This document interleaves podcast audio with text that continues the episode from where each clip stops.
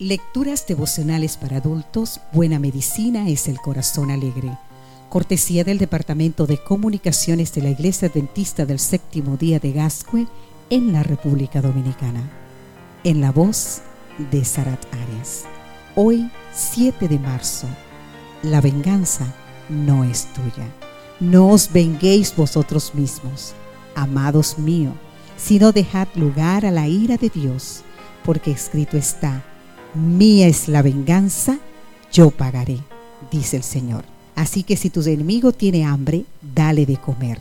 Si tiene sed, dale de beber, pues haciendo esto harás que le arda la cara de vergüenza. Romanos 12, 19 al 20.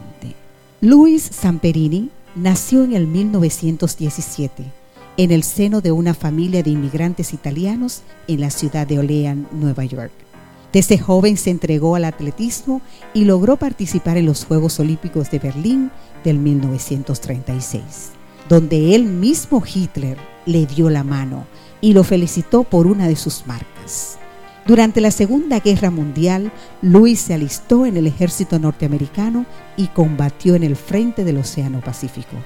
Un accidente mecánico en pleno vuelo hizo que el avión se precipitara al vacío y cayera al océano. Todos los tripulantes murieron, excepto Luis y otros dos soldados, que sobrevivieron en una balsa salvavidas.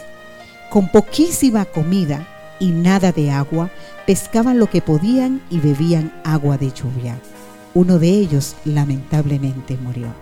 En medio de semejante situación trágica, Luis oró a Dios diciendo, si sobrevivo, te obedeceré y haré tu voluntad el resto de mi vida. Los náufragos alcanzaron las Islas Marshall 47 días después del accidente. Los japoneses no tardaron en hacerlos prisioneros. Los torturaron y los llevaron a Japón, donde siguieron siendo maltratados hasta el final de la contienda en agosto del 1945. Pero Samperini se olvidó de su promesa y acabó alcohólico y con estrés postraumático. Todas las noches sufría pesadillas en las que estrangulaba a sus captores japoneses. Odiaba rotundamente a los japoneses con toda su alma. Su esposa lo persuadió para que asistiera a unas conferencias del predicador Billy Graham. Por medio de aquel mensaje, Dios transformó su corazón y sus deseos de venganza desvanecieron por completo. Solo entonces recordó la promesa que había hecho a Dios en su naufragio seis años antes. Por primera vez durmió plácidamente y disfrutó de una salud física y mental hasta su muerte a los 97 años. Vida que dedicó a predicar las virtudes de perdonar y no vengarse del mal que otros le hicieran.